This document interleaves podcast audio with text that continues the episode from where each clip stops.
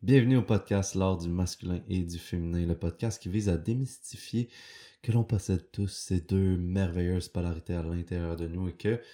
ils cohabitent, se combattent, parfois se, tirent la couverte de notre focus, attention, conscience constamment. Puis aujourd'hui, c'est un podcast solo, donc euh, le premier, euh, mon premier podcast solo dans l'art du masculin et féminin. Puis le sujet que j'ai envie de te parler aujourd'hui, c'est quelque chose qui est super vulnérable, puis qui part de loin, là, en dedans de moi. Puis dans le fond, c'est ma relation avec le masculin à l'intérieur de moi, le masculin conscient, puis le masculin inconscient. Parce que ça part quand même de très loin. Je te dirais que de base, moi, quand mes parents se sont séparés quand j'avais 4 ans, j'ai passé vraiment beaucoup de temps avec ma mère. Et euh, je pense que j'ai appris à euh, entendre, écouter, comprendre l'être humain à travers comme la femme qui était ma mère. Puis j'ai passé beaucoup de temps à lire avec elle, à passer euh, des soirées, à jouer, à, parler, à partager des moments, tu sais, puis on avait vraiment une vie, quand je l'analyse aujourd'hui, on avait une vie vraiment très yin. Puis le yang que j'allais chercher, tu le, masculin que j'allais chercher, c'était beaucoup dans le sport, à travers, mettons, le soccer, tu sais, moi je jouais au soccer 3, 4, 5 fois par semaine, tu sais, puis c'est dans ce sport-là que j'allais chercher la drive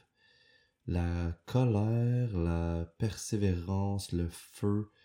que j'avais pas dans ma vie de tous les jours parce que ma vie de tous les jours était super douce. C'était vraiment toujours dans la douceur, l'amour, la tranquillité, puis il y avait vraiment ces valeurs-là qui étaient dans mon euh, foyer euh, de jeunesse, qui étaient le calme, puis juste comme la douceur, fait j'ai jamais été chicané de toute ma vie, il a jamais personne qui m'a qui a levé la voix sur moi, tu à part des fois un peu le coach de soccer ou genre l'arbitre justement, mais à ce moment-là, moi, tout ce que je retenais à l'intérieur de moi, tout le feu que je retenais, la colère que je retenais, ben, ben ça, ça sortait sur le terrain de jeu, puis là, genre, je pouvais réagir, tu. C'est à cet endroit-là que ça s'exprimait, mais c'est vraiment pas beaucoup d'endroits quand tu penses à ça dans toute une vie de, de jeune enfant, tu sais, c'était beaucoup à travers... Euh, le sport, tu sais. Puis ça a fait en sorte que, grandissant, j'ai eu des meilleurs amis, tu sais, de gars, tu sais. C'était vraiment... Jusqu'en secondaire 3, je te dirais, j'ai eu beaucoup d'amis de gars. Mais à partir de 4-5, on dirait qu'il y a comme une nature à l'intérieur de moi qui s'est euh, ouvert, développée, beaucoup plus comme en relation avec la féminité. Puis c'est là que j'ai, euh, on dirait, plus assumer mon côté féminin, puis c'est à travers des relations amicales avec des, des femmes, tu sais, que je passais tout le temps mon temps avec Fait que c'est comme si j'ai passé de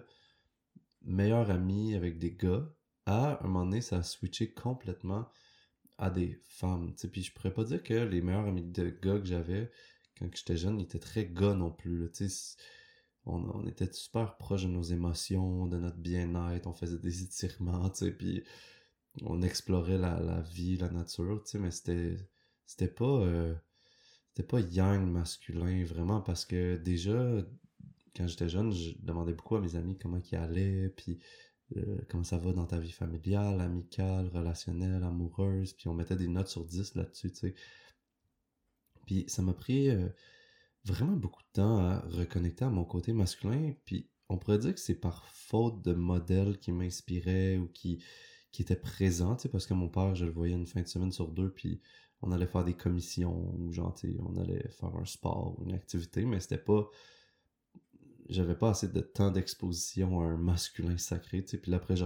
revenais chez ma mère, puis maman monoparentale, mais avec un copain, mais qui était pas présent à la maison avant plus tard dans mon développement, tu sais, fait que ça m'a vraiment comme fait questionner puis un peu enterrer malgré moi mon côté masculin, tu Puis le seul endroit que je laissais s'exprimer même plus tard, c'était à travers le sport, encore une fois, le soccer. Mais ça m'a vraiment pris du temps à comprendre que j'étais pas masculin. Tu sais, j'étais... J'essayais de, voir les gars autour de moi, tu sais, ils rencontraient des filles, puis là, il y avait comme cette grosse drive de testostérone-là qui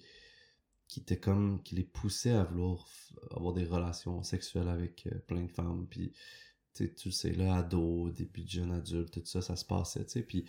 moi j'étais comme ah mon dieu je suis normal tu sais j'ai pas ça genre j'ai pas ce désir là qui monte tu sais puis ça m'a pris vraiment du temps je te dirais un bon 6 ans 7 ans pour comprendre que je le bloquais ce désir là qui était ce désir sexuel-là, mais ce côté aussi masculin-là qui était, qui avait envie de prendre en charge, qui avait envie de euh, structurer, qui avait envie de l'idée, qui avait envie de euh, supporter, de créer un cadre. Ça m'a vraiment pris beaucoup de temps avant de laisser s'exprimer parce que je surfais plus dans l'archétype, je te dirais, du Joker, tu sais, de faire des jokes autour de moi, de créer des espaces de party, que tout le monde se sentait bien, puis qu'on avait du fun, puis que moi je l'idais un petit peu, mais sous forme de joke.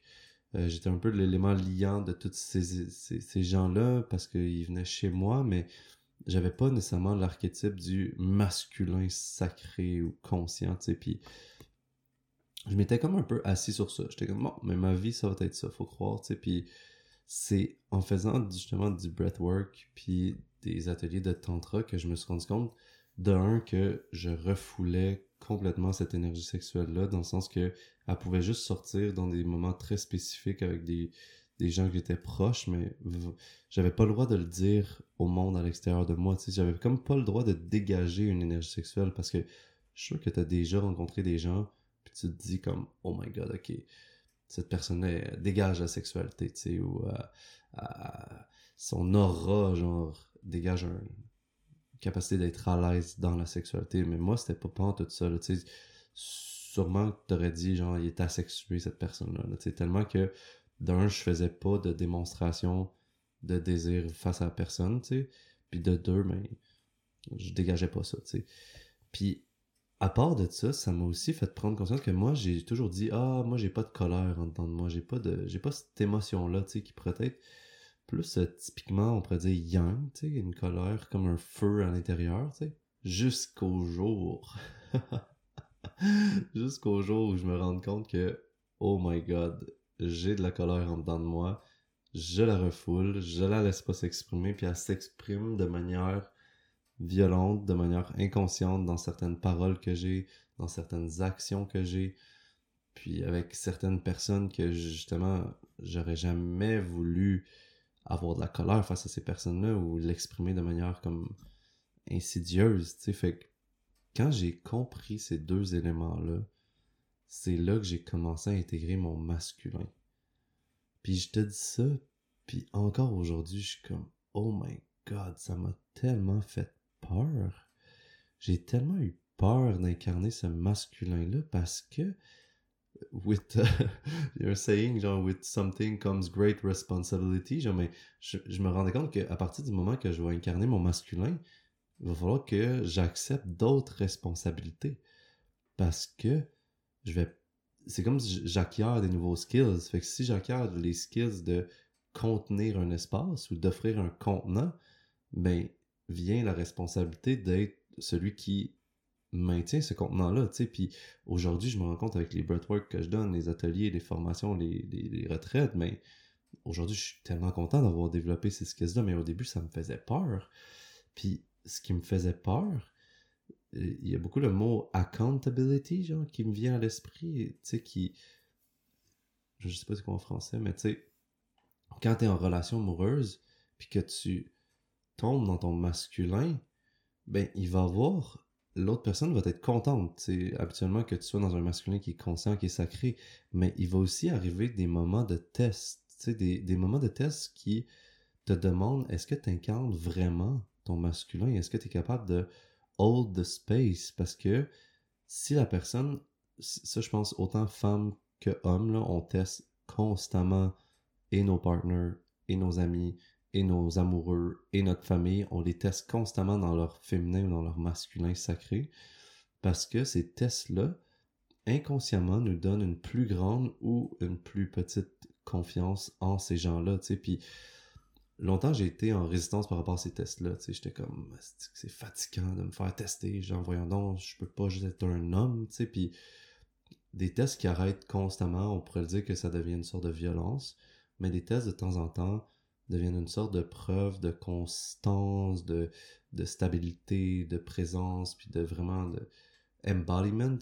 par rapport à cet aspect-là de masculin puis de féminin. Fait je trouve ça vraiment important de, de, laisser la vie faire les tests par soi-même, puis de manière inconsciente. c'est des fois, on peut le faire de manière inconsciente, mais je pense pas qu'on a besoin d'aller là. Mais bref, quand le jour que j'ai intégré ces deux aspects-là, ça a vraiment tout changé. Puis la colère en particulier, parce que c'est comme si t'achètes un auto, puis il n'y a pas d'air climatisé, puis t'habites dans un pays qui fait ultra chaud. Tu vas pouvoir t'en sortir, ouvrir les fenêtres, puis euh, rouler plus vite pour que le vent rentre en dedans. Mais c'est pas l'idéal, tu sais. Mais je trouve que comment je vivais ma vie sans la colère, c'était un petit peu comme cet exemple-là d'auto, tu sais. Je pouvais faire mes journées, je pouvais euh, vivre une vie bien normale avec euh, tout ce que j'ai besoin, mais il manquait quelque chose. Puis ça, la colère, quand c'est mal utilisé, ça peut vraiment détruire. Sais, on, le sait, la colère blesse, détruit, euh, affecte les autres autour de nous, mais ça peut aussi être un moteur incroyable. Puis moi, quand j'ai intégré cette colère-là, que je l'ai utilisée comme carburant pour mes projets, ça a vraiment été un point tournant dans ma vie parce que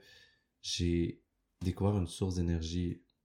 incroyable, de un. Puis j'ai aussi accepté le fait que je pouvais avoir de la colère puis que je pouvais vivre cette émotion-là parce que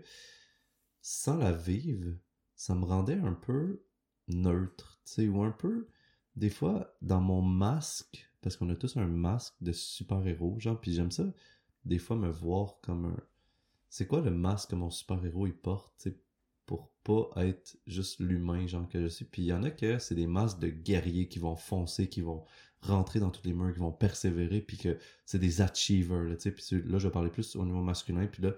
tu vois qu'ils réussissent à faire des gros projets, puis ils vont chercher beaucoup de gratification par rapport à ces projets-là.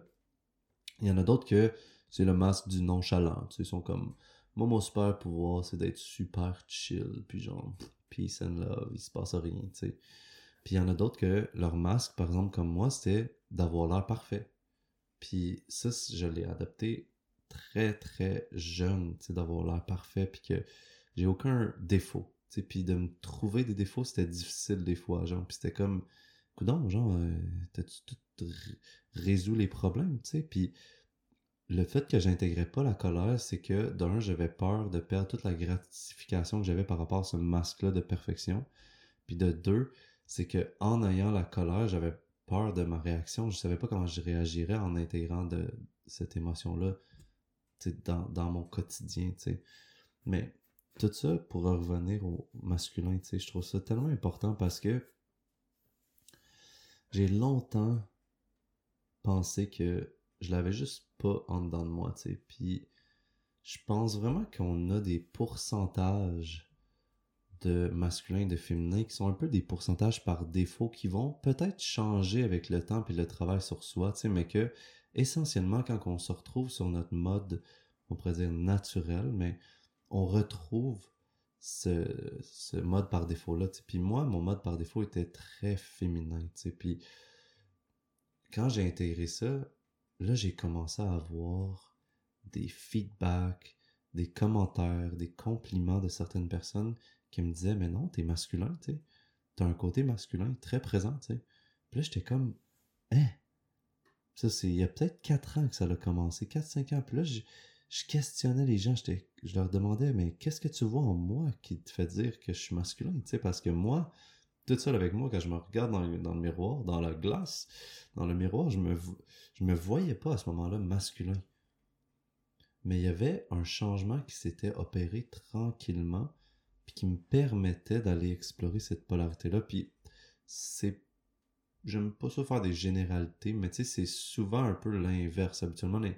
les, hommes, ils vont avoir beaucoup plus leur côté masculin développé, puis leur euh, capacité à faire des projets, puis à, à hold the space, ou juste comme des doers, tu sais, faire, être dans l'action, tu sais pas que la, femme est dans l'inaction, mais c'est une autre forme d'action. c'est plus un flow que je trouve que de l'action comme avec une to-do list, puis point A, B, C, D, E, puis passe à travers ça, de manière rationnelle. Mais je trouve ça intéressant d'avoir fait le chemin inverse du féminin, beaucoup plus au masculin, puis aujourd'hui de voir comment ces deux polarités-là peuvent se, se, côtoyer à l'intérieur de moi. Puis ça a vraiment été longtemps un struggle. Puis l'invitation que j'aimerais donner à n'importe quel homme ou femme qui voudrait explorer une des polarités qu'il n'a pas, c'est de voir quelle partie de soi ou quel programme, comme euh, j'ai parlé de la colère, mais ça peut être de la tristesse, ça peut être de la joie, de la gratitude, quel programme que tu n'as pas d'installer, ou que tu l'as d'installer, mais qui est en dormance. Lequel programme que tu as en dormance à l'intérieur de toi? C'est quelle émotion que tu as le plus de difficultés? Puis, des fois, comme ça, poser rapidement la question, tu es comme, ah non, tout va bien. Mais je te dirais, c'est quoi qui te gêne le plus en public? Est-ce que quand tu vois deux personnes qui chicanent, est-ce que ça te gêne? Est-ce que quand tu vois des personnes qui s'embrassent? Est-ce que tu vois quelqu'un qui rit à, à grands éclats euh, dans la vie tous les jours, est-ce que ça te dérange? Est-ce que quelqu'un qui est amorphe, est-ce que quelqu'un qui est euh, super caring avec les autres, regarde qu'est-ce qui te dérange dans le monde dans lequel tu vis, puis tu vas voir c'est quel masque ou quel programme à l'intérieur de toi que tu n'utilises pas assez ou que, qui sont en dormance. Parce que moi, quand j'étais plus jeune, j'avais de la misère à voir deux personnes s'embrasser en public. J'étais comme, ah, oh my god, voyons qu'ils font ça. Puis j'étais comme offensé parce que l'énergie justement sexuelle à l'intérieur de moi, je la laissais pas exister, je lui donnais pas de place, je la validais pas. C'était la même chose avec la colère. S'il y a des gens qui se chicanaient autour de moi, j'étais comme Oh my god, j'en reviens pas, genre qu'est-ce qui se passe? Euh, moi j'ai jamais vécu ça, tu sais, puis ça ça venait vraiment comme me chercher. Puis c'est à ce moment-là, en voyant ces triggers-là, que je me suis rendu compte que, ah, ce qui me dérange à l'extérieur de moi, c'est que j'ai quelque chose à l'intérieur à gérer. Tu que j'ai besoin d'aller regarder quelque chose à l'intérieur par rapport à ce sujet-là. Puis ça a vraiment été un parcours enrichissant. On commence toujours par la belle portion de la sandwich, mais un parcours aussi super difficile parce que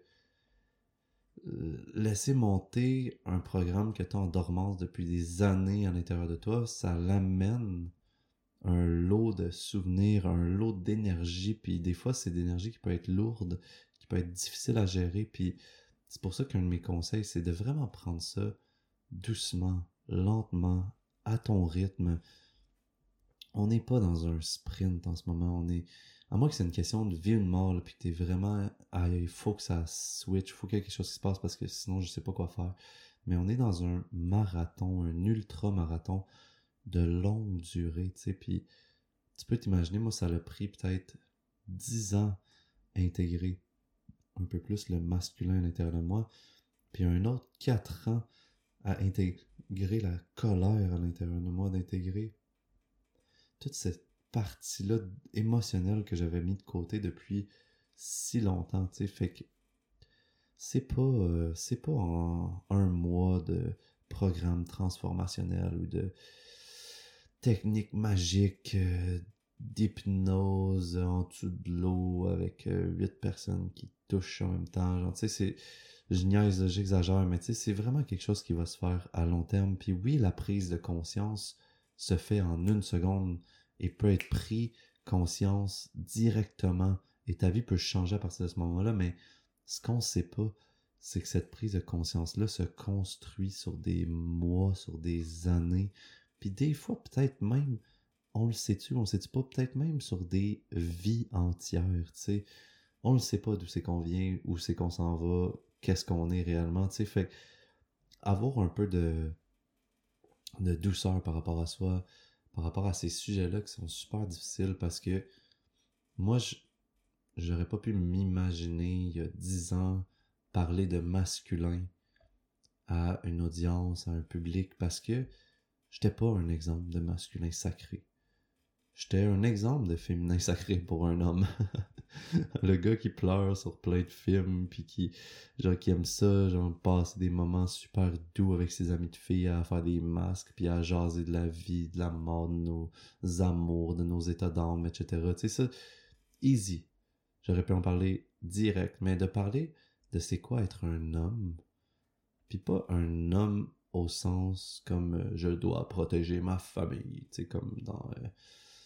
Avatar, genre que ça m'avait tellement euh, surpris qu'on ramène ces, ces archétypes-là, en tout cas aussi fort, mais plus comme le masculin, être un homme qui possède un masculin conscient